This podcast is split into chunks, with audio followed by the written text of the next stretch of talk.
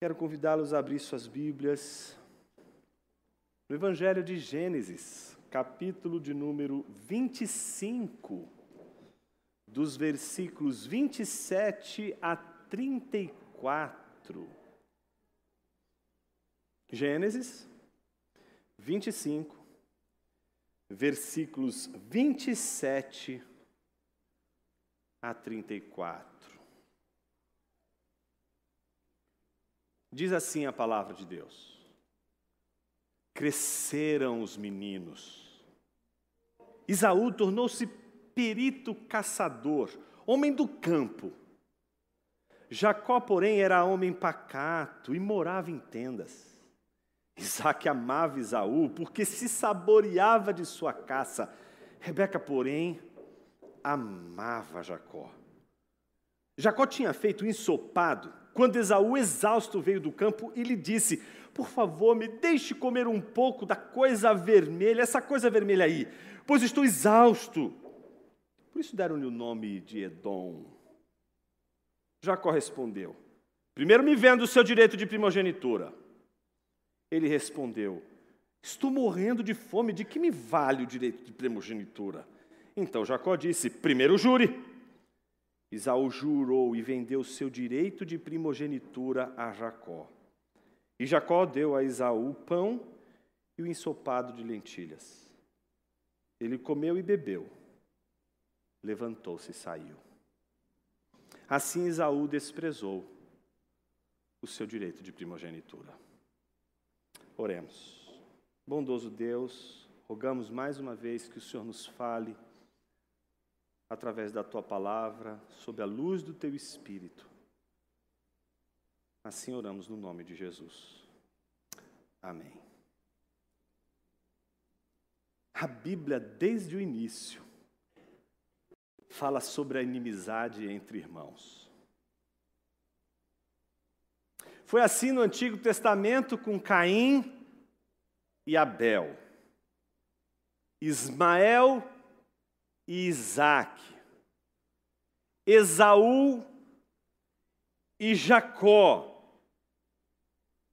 E foi assim também no Novo Testamento, conforme Lucas capítulo 15, os filhos daquele pai, pai que Jesus conta em sua parábola, cujo filho mais velho e o filho mais moço protagonizam com ele a história que Jesus conta. Portanto, a história da Bíblia é repleta de irmãos em contenda, em irmãos em litígio, em irmãos sob disputa. Mas nas histórias da Bíblia, o que há em comum em todas essas histórias que a Bíblia nos conta sobre irmãos em conflito, como esses que acabei de citar? O que há de comum está no irmão mais velho. Ele sempre está na luz, ou sob a luz, do foco crítico e rejeitador. Sempre ele está no foco como alguém que recebe as críticas e como alguém que é rejeitado. Foi assim com Caim, foi assim com Ismael, foi assim com Esaú, foi assim com o irmão mais velho da parábola de Jesus. Isso não quer dizer, que eu imagino que aqui, principalmente os mais velhos, os primogênitos, né, devem estar desesperados. Né, porque se tudo de ruim e de rejeição está sobre o filho mais velho, a gente poderia concluir que os problemas todos estão com os irmãos mais velhos.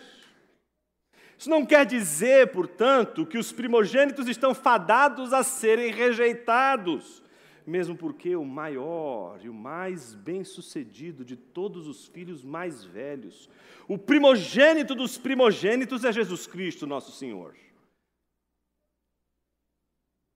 O fato é que a ênfase das falhas dos primogênitos da Bíblia, elas querem nos comunicar algo muito mais do que uma mera contenda, muito mais do que uma mera rejeição ou uma mera coincidência. Há uma nuance nesta relação que precisa ser compreendida à luz da história da redenção. O que Deus quer mostrar à luz do conflito entre irmãos e o irmão mais velho sempre sendo rejeitado. O que Deus quer mostrar através dessas histórias na história da redenção. E o texto de hoje, ele lança muita luz sobre o entendimento dessa, dessa aparente coincidência da rejeição dos irmãos mais velhos. O texto que nós lemos, ele pode ser dividido em três partes.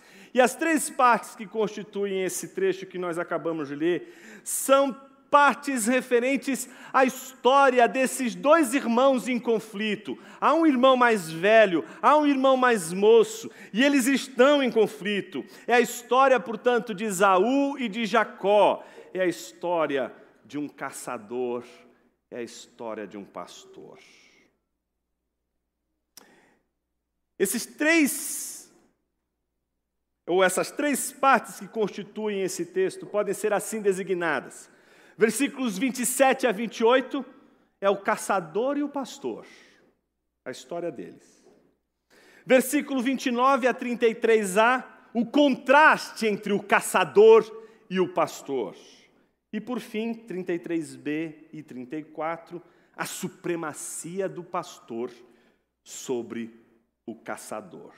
Comecemos com a primeira parte, versículos 27 e 28. Vamos conhecer a história do caçador e do pastor. A Bíblia diz que os meninos cresceram. Quais meninos? Aqueles que nós vimos na semana passada, aqueles que já começam a vida sob luta, sob a batalha. É o mais velho que cresce aparentemente já pronto tendo o seu irmão no encalço, literalmente grudado no seu calcanhar, como disputando o lugar do irmão. Estes meninos, os meninos da história da semana passada, são estes meninos que cresceram. A história de Isaú é a história de um menino que se torna um grande caçador, um homem do campo, um homem de fora, intempestivo, um homem caçador, intempestivo, extremamente preso ao presente, extremamente ligado às coisas presentes, como a gente vai ver no texto de hoje. E ele está em contraste com seu irmão, como acontece em muitas de nossas famílias. Os irmãos são absolutamente diferentes, é como se a gente perguntasse como pode sair do mesmo ventre.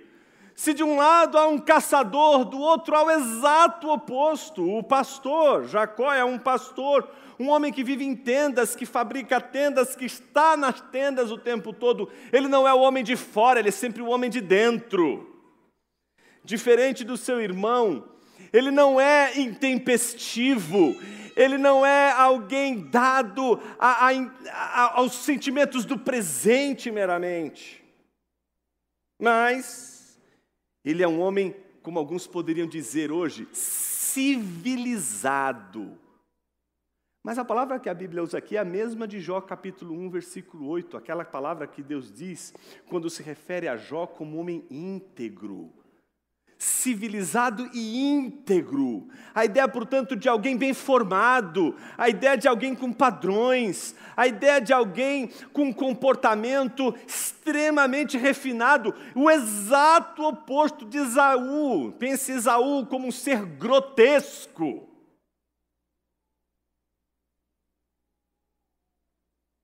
A segunda coisa que a gente descobre é de que a polarização não está apenas no fato de serem eles personalidades antagônicas. Um é caçador, outro é pastor. Um fica dentro de casa, outro fica fora. Um é civilizado, outro é um bárbaro.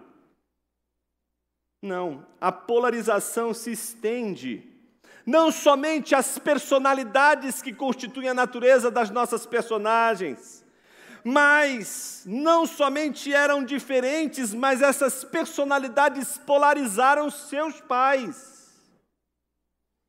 Como a gente vê no texto, Isaac amava Isaú e Rebeca amava Jacó. De um lado, a gente tem as razões pelas quais Isaac amava Isaú, aquelas mesmas razões pelas quais nós, desde o Éden, nos enfiamos nas mais diversas enrascadas comida. Ele era um brutamontes, um caçador voraz, intempestivo. Fazia a sua, não só caçava, mas preparava o guisado para o pai, com aquele tempero do caçador. E Jacó ficava derretido. Quando via aquela carnezinha, ele dizia: Não, é isso aqui. Você nasceu para isso, meu filho, eu te amo. Amava o filho e está lá o motivo. Por quê? Porque Isaú caçava, fazia o guisado e o pai devorava, saboreando. Quero que você preste atenção na palavra. A Bíblia está dizendo para você, a gente poderia dizer que ele lambia os beiços, como alguns dizem, de delícia, de delicioso que era a comida que Isaú preparava para ele. Mas é interessante que quando chega em Jacó não há motivo algum, né? A Bíblia diz simplesmente, porém, Rebeca amava Jacó. E qualquer um que acompanhou o texto desde o sermão passado até hoje sabe que ela não precisa dizer os motivos. Talvez o mais importante motivo seja o oráculo. O oráculo dizia que o mais velho serviria ao mais moço.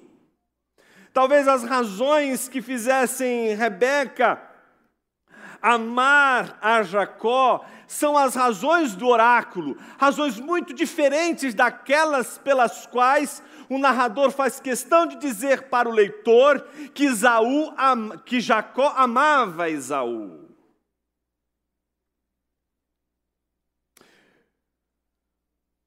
Não só a polarização das personagens, mas encontramos o narrador com toda a sua força, mostrando para você e para mim que não só estão polarizados Isaú e Jacó, mas as descendências, a família.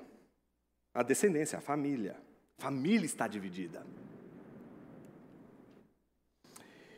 Quando a gente corre os olhos para o próximo versículo, versículo de número 29, a gente chega à segunda parte do texto. Nessa segunda parte do texto, nós percebemos ali três contrastes, e eu quero lembrá-los de que desde a semana passada estou acentuando isso para vocês. O quanto a história daqui para frente, sobretudo a história de Esaú e de Jacó, é assim, ó, torta, tensa, paradoxal, estranha, as coisas não se batem, as coisas elas estão tortas. Você olha a história e você fala assim, não vai dar certo, isso aí não vai, isso aí vai dar errado, não tem, não tem como dar certo esse negócio. Esses três contrastes revelam como a história de Isaú e Jacó é uma história torta. Primeiro contraste é a fartura do pastor e a miséria do caçador, representados na figura do ensopado de um lado e a fome do caçador do outro. Observe o versículo 29. Jacó tinha feito ensopado. Quando Isaú, exausto, veio do campo e lhe disse: Por favor, me deixe comer um pouco dessa coisa vermelha que você está fazendo aí. Primeira coisa importante que você não pode perder de vista nesse texto é de que há em Jacó algo que seduz Isaú. E parece que desde o começo a gente é seduzido pelo que a gente come, não é? Como é tentador. Ele está faminto. E é curioso porque um caçador nessa altura do campeonato, faminto, só representa uma única coisa. Isaú está tendo um dia infernal um caçador não bateria na casa do almofadinha civilizado, que fala todos os S's dos plurais, tá certo? Não bateria na porta da casa dele para pedir um pouquinho de comida, se hoje, se naquele dia tudo tivesse dando certo. É porque está tudo dando errado, não conseguiu caçar nada, nenhuma borboleta. Esse dia é um dia péssimo para Esaú. Não está dando para nada, ele não consegue nem preparar algo para ele comer, quem dirá para Jacó, para é, Isaac. Então ele está faminto de um lado, e eu queria que você prestasse atenção que Esaú não é alguém, você vai perceber isso mais para frente na nossa história, não é alguém que desiste fácil da sua presa. Ele é um predador. Ele não desiste fácil da sua presa. Ele é um caçador. E caçadores são obstinados. Um caçador ele fica à espreita. Um caçador ele não vai se dar por vencido. A não ser que tenha se passado tantos dias e ele já esteja quase que morrendo de inanição. Então não imagine um Isaú que chegou, sei lá, na hora do almoço, caramba, estou sentindo o cheiro aqui da comida e está com fome. Aquilo que você sente todo dia ao meio-dia, certo? Não é dessa fome. É da fome de alguém que há dias não consegue caçar absolutamente nada. Eu estou reforçando isso para que você não, não perca de vista quem é esse pastor? Quem é Jacó? E como Jacó lida com a fome do seu irmão? Essa é uma pergunta boa para você e para mim hoje. Não como você lida com sua fome. Como você lida com a fome dos que estão à sua volta. É interessante como Jacó vê na fome do seu irmão uma oportunidade. Uma oportunidade de se dar bem. Uma oportunidade, portanto, de conseguir aquilo que obstinadamente ele está querendo ao longo de toda a sua vida. A gente pode, com toda a segurança, olhar para o texto e perceber o quanto Jacó embora não seja um caçador, ele é tão obstinado quanto o predador do seu irmão. Ele está de olho em algo que para ele é extremamente precioso, algo que para ele é extremamente importante, algo que para ele tira o seu sono, algo que para ele tira a sua paz. Então, diante do seu irmão, que se aproxima suplicando pela coisa vermelha que ele estava fazendo, nós vemos a reação de Jacó. Observe algumas coisas, esse é o segundo contraste. Do versículo 30 ao 31, nós vemos que Esaú, que é o caçador, ele chega a suplicar a seu irmão para que lhe dê algo de comer, essa coisa vermelha que você está fazendo. Você vê que nas nossas Bíblias tem uma explicação sobre o porquê do nome de Esaú ser chamado Edom e todos os descendentes de Esaú serem chamados Edomitas, e o lugar, a região onde Esaú vai fincar as suas raízes é chamada de Edom, por ela ser vermelha. E por causa desta coisa vermelha, que remete ao dia em que Esaú vendeu a sua primogenitura, todos os seus descendentes foram marcados. Mais uma vez, reforçando aquela ideia que tratamos na semana passada, de que nossos pecados, nossos erros, nossas falhas não atingem apenas a nós mesmos, mas elas são como uma bomba e os seus estilhaços que vão tocando e ferindo as pessoas à nossa volta. O caçador está faminto e ele suplica não a um estranho, ele não bate na porta de um estranho ele não é como aquele viajante que estava morrendo de fome e bate na casa do homem rico, tal como Samuel conta a história.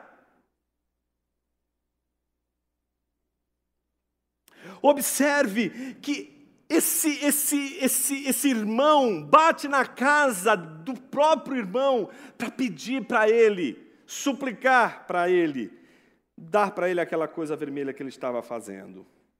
Eu queria que você prestasse atenção na resposta que Jacó lhe dá. Respondeu Jacó: primeiro me venda o seu direito de primogenitura. Qualquer um que sabe matemática chega ao resultado fácil dessa conta.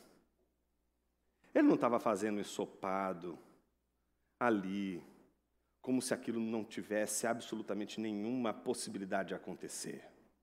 Isso está premeditado. Tá certo? Tudo isso está premeditado.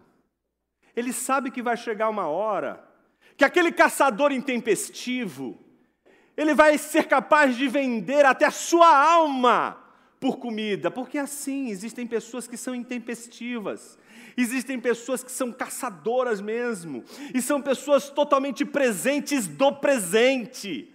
Elas, elas são escravas do presente, elas fazem de tudo para se livrar da dor presente. Elas têm dificuldade com a ausência, com a falta, com a angústia, com a ansiedade, elas querem resolver logo, elas não aguentam, elas não suportam. Mas querem resolver logo. E ele sabe o temperamento do seu irmão. Sabe que o dia que ele tiver uma oportunidade, ele vai conseguir comprar o seu irmão. Não é à toa que Hebreus, capítulo de número 12, versículo de número 16, revela Esaú como imoral, como um prostituto, como um leviano, como alguém que é capaz de vender sua própria alma, vender seu próprio corpo, vender sua própria história, vender sua própria identidade, sua reputação. Ele sabe disso. Ele sabe que Isaú é capaz de fazer os mais terríveis sacrifícios para obter prazer. Ele sabe que seu irmão faz de tudo para que ele possa ter aquele momento de alegria e prazer. Aquele momento pode passar, pode ser um momento instantâneo.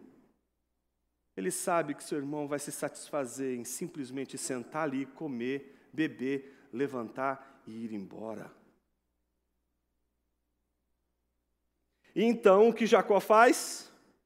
Primeiro me venda o seu direito de primogenitura. O segundo contraste, portanto, é de um lado a súplica do caçador e do outro a astúcia do pastor. De um lado nós temos a fome do irmão, do outro lado nós temos uma proposta indecorosa do outro irmão, uma proposta cheia de duplas intenções. A grande pergunta que você e eu tenho que se fazer é por que a primogenitura é tão importante para Jacó? Vocês lembram? Uma coisa importante. Todo primogênito recebia a parte dobrada da herança.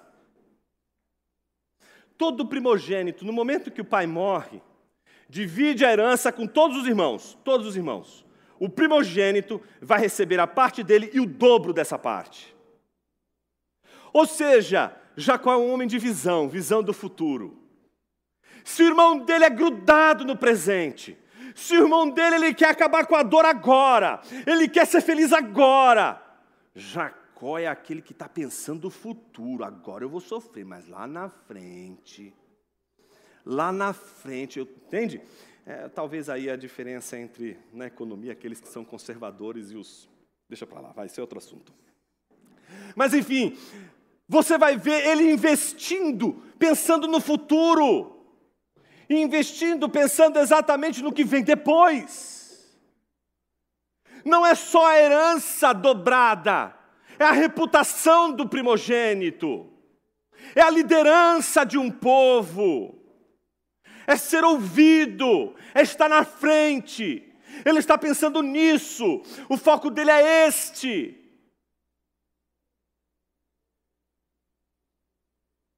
E ele não vai pedir a parte da herança que cabe a ele agora, para depois gastar tudo dissolutamente com as mulheres aí pelo mundo. Como fez aquele irmão mais moço da parábola de Jesus. Não! Ele é diferente daquele filho mais moço. Ele vai querer tirar o lugar do irmão. Ele vai querer suplantar o lugar do irmão.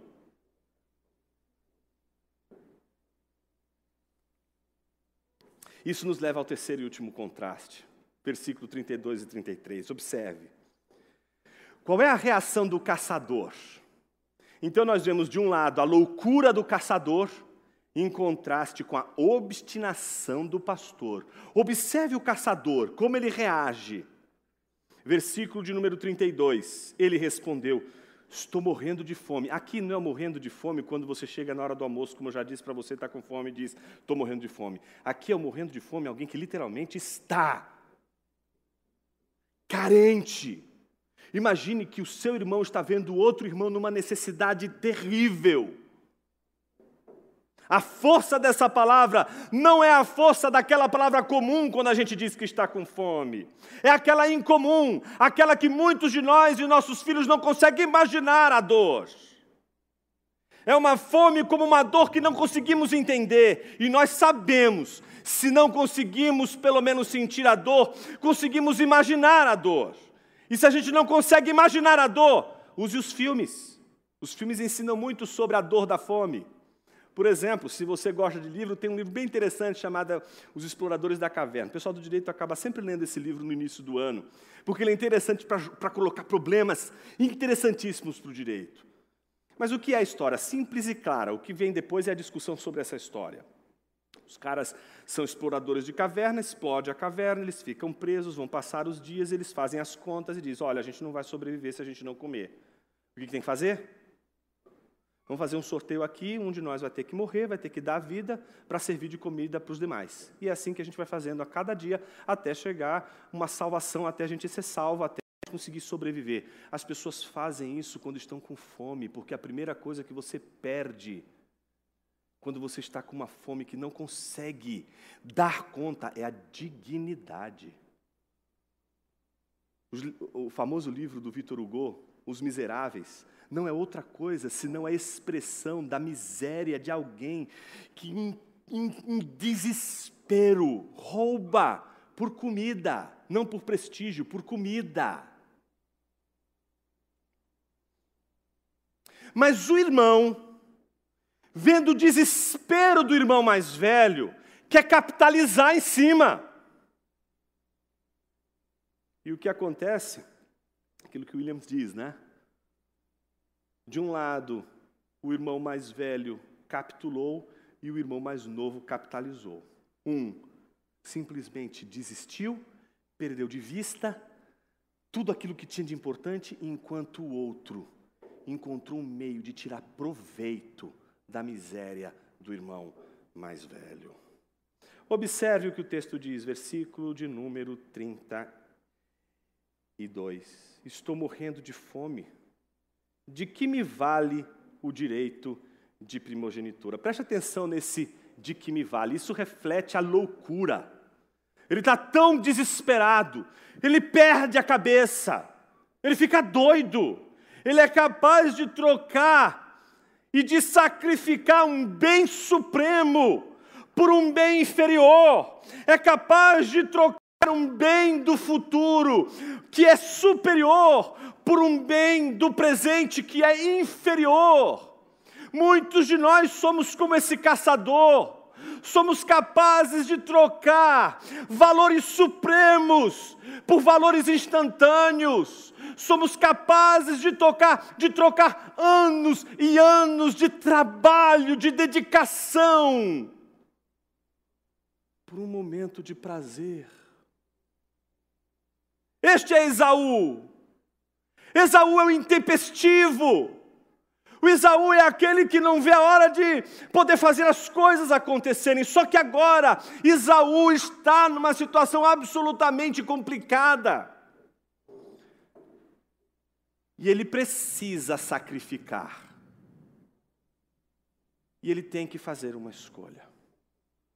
Ou ele sacrifica ao bem supremo, ou ele sacrifica a ele mesmo. o seu próprio prazer, a sua própria dor, a sua própria fome, e sacrifica tudo aquilo, porque ainda que haja fome e dor, há um valor supremo que vale mais do que comida, bebida e vestes. Sempre os discípulos de Jesus vão ficar entre isso. Entre de um lado a comida, a bebida e as vestes, e do outro lado o reino de Deus. Sermão da montanha, lembrem-se, Jesus diz: Não andeis ansiosos quanto à vossa vida, quanto ao que haveis de comer, beber e vestir. Não é a vida mais importante do que todas estas coisas, mas há algo mais importante do que a vida e todas estas coisas. Buscar em primeiro lugar o reino de Deus e sua justiça, e todas estas coisas os serão acrescentadas. Mas o caçador está louco. O caçador não está conseguindo pensar. A dor da fome é tão grande, tão grande, que ele perde a cabeça e faz exatamente aquilo que jamais poderia ser feito. Do que vale a primogenitura? Ou seja, aquilo pelo qual Jacó daria a sua vida, é aquilo pelo qual Isaú jamais daria a sua vida. Isaú jamais sangraria por causa da sua primogenitura, mas Jacó, se preciso fosse, iria até o fim para ter a primogenitura. Ou seja, a primogenitura que é uma dádiva de Deus que é uma graça misericordiosa derramada sobre Isaú, que é uma bênção de Deus dada a Isaú, é simplesmente desprezada por ele, de que me vale se estou com fome. Não é essa a sua sensação quando você fala das coisas do reino com aqueles que não são do reino de Deus? A sensação de que tudo aquilo que você seria capaz de dar sua vida, tudo aquilo que você devota todo o seu coração, é menosprezado. Como que dissessem a você: de que vale ir para uma igreja, de que vale frequentar uma igreja, de que vale ser crente, de que vale ler as Escrituras, de que vale orar, de que vale viver a vida que você vive. Caçador está louco. Mas talvez você não seja o caçador. Talvez você seja o obstinado pastor. Então, de um lado você tem um desprezo, do outro lado você tem a obsessão. Tenho que ser o primogênito, a todo custo. O que for preciso fazer, vou fazer. E aí nós caminhamos para a última parte do texto, versículos 33 e 34. Quem vence essa disputa é o pastor. Então a gente vai falar da supremacia do pastor sobre o caçador. Como que ele supera o caçador? Observe o versículo 33, a parte B. Em primeiro lugar, observe que depois que ele diz: Estou morrendo de fome, de que me vale o direito de uma primogenitura? Jacó diz para ele o quê? Primeiro jure. Quer comer a coisinha vermelha? Jura. Se não jurar, nada. Hum, tá tão gostoso por hora, Jacó parece uma serpente. Sabe aquela famosa lá do Éden? Hum, tá tão gostoso isso aqui.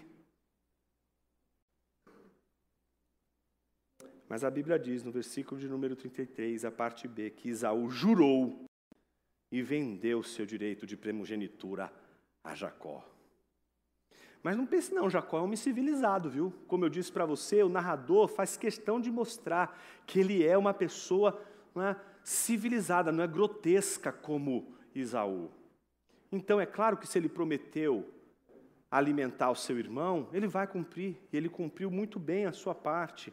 Ou seja, o caçador, em primeiro lugar, aceita a proposta do pastor. Em segundo lugar, o pastor que agora venceu a disputa com o caçador irmão, agora cumpre a sua promessa, dá para ele pão, faz para ele a lentilha.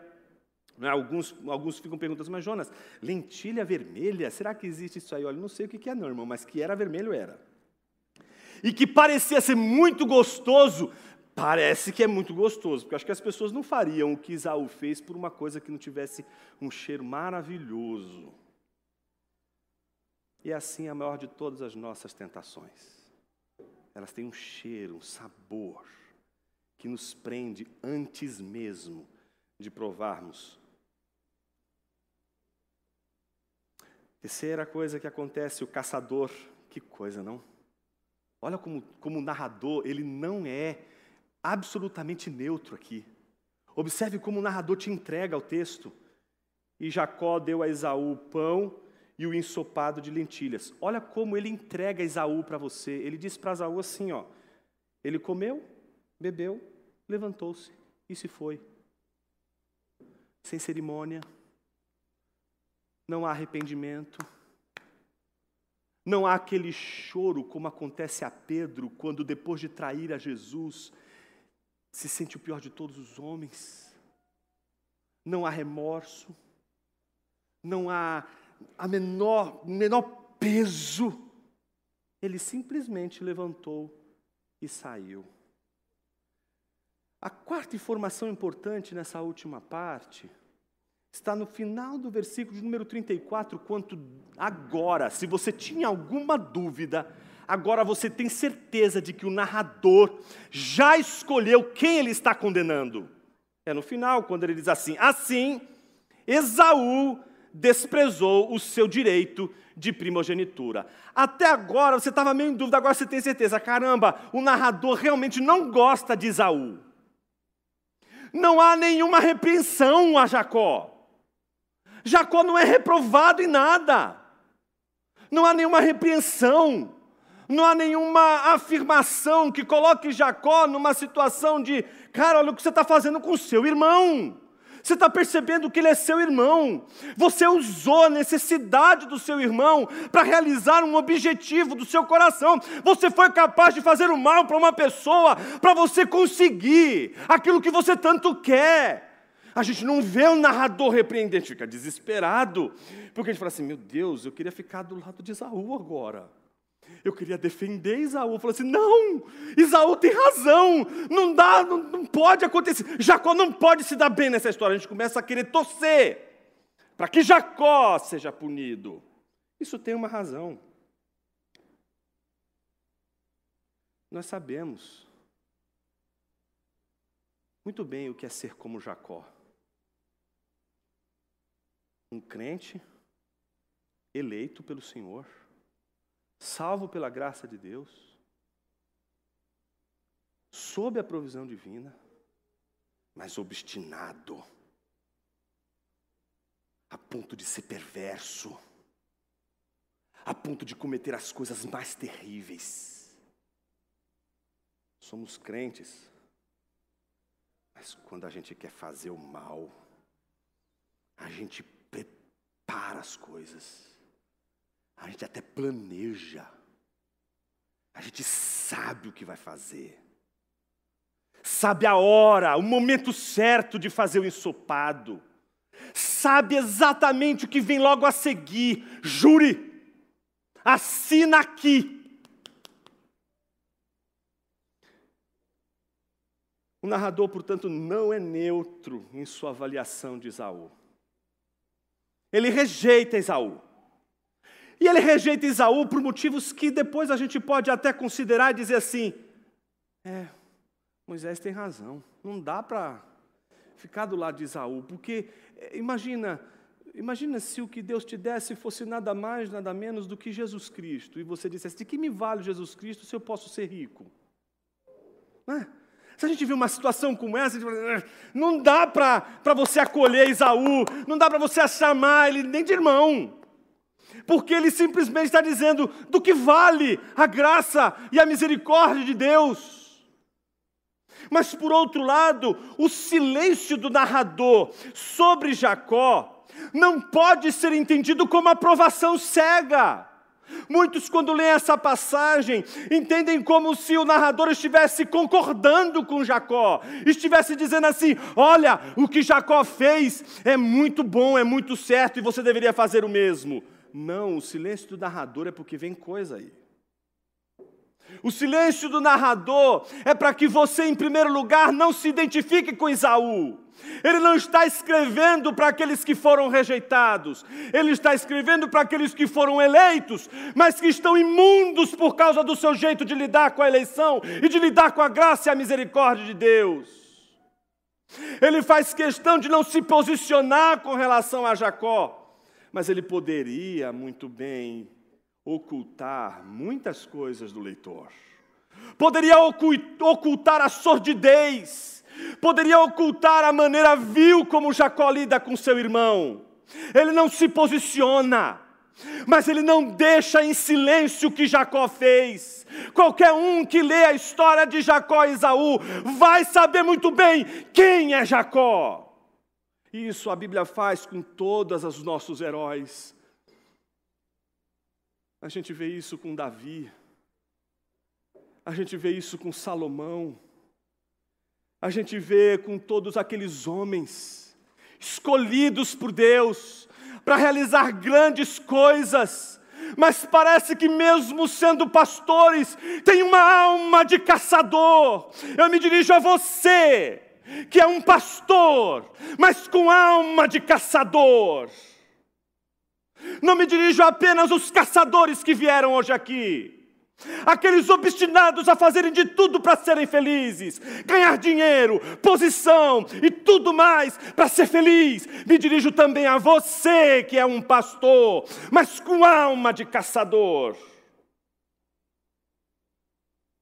Ele não explicita sua desaprovação da atitude igualmente reprovável de Jacó, mas ao mesmo tempo, revela que se os réprobos rejeitam o bem precioso de Deus, a sua graça e a sua misericórdia, os eleitos, aqueles que acolhem e desejam obstinadamente o bem precioso de Deus, sua graça e misericórdia, de que mesmo assim, isso não torna um eleito alguém admirável e livre de reprovação. Não é porque você é eleito. Não é porque você é igreja. Não é porque você é filho de Deus. Que você virou anjo. Você não é um anjo, meu anjo. Sabe por quê? O Evangelho é uma boa notícia, sempre será uma boa notícia. E será uma boa notícia para você, pastor com alma de caçador. E qual é a notícia?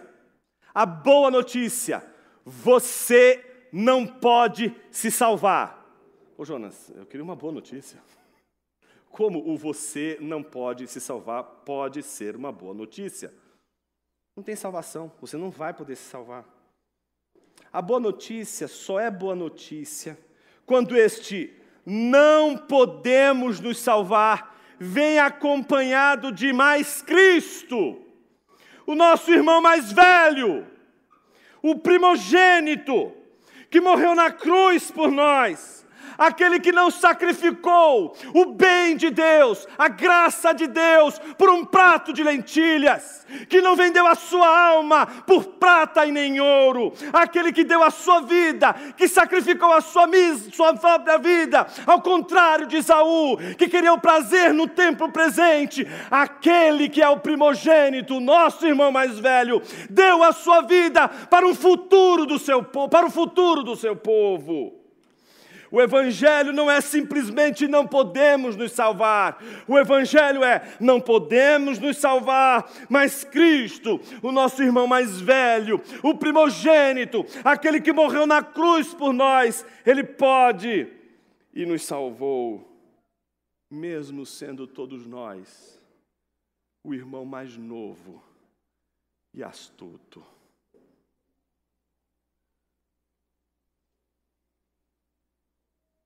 Me dirijo hoje a você que há tanto tempo está na igreja. E que não se percebeu como um irmão mais novo. Alguém que é capaz de fazer tudo para se dar bem na vida, mesmo sabendo quem Deus é, mesmo sabendo a palavra e conhecendo a palavra, é capaz de fazer cada coisa para ser feliz e alimentar essa louca fome que atravessa o seu peito.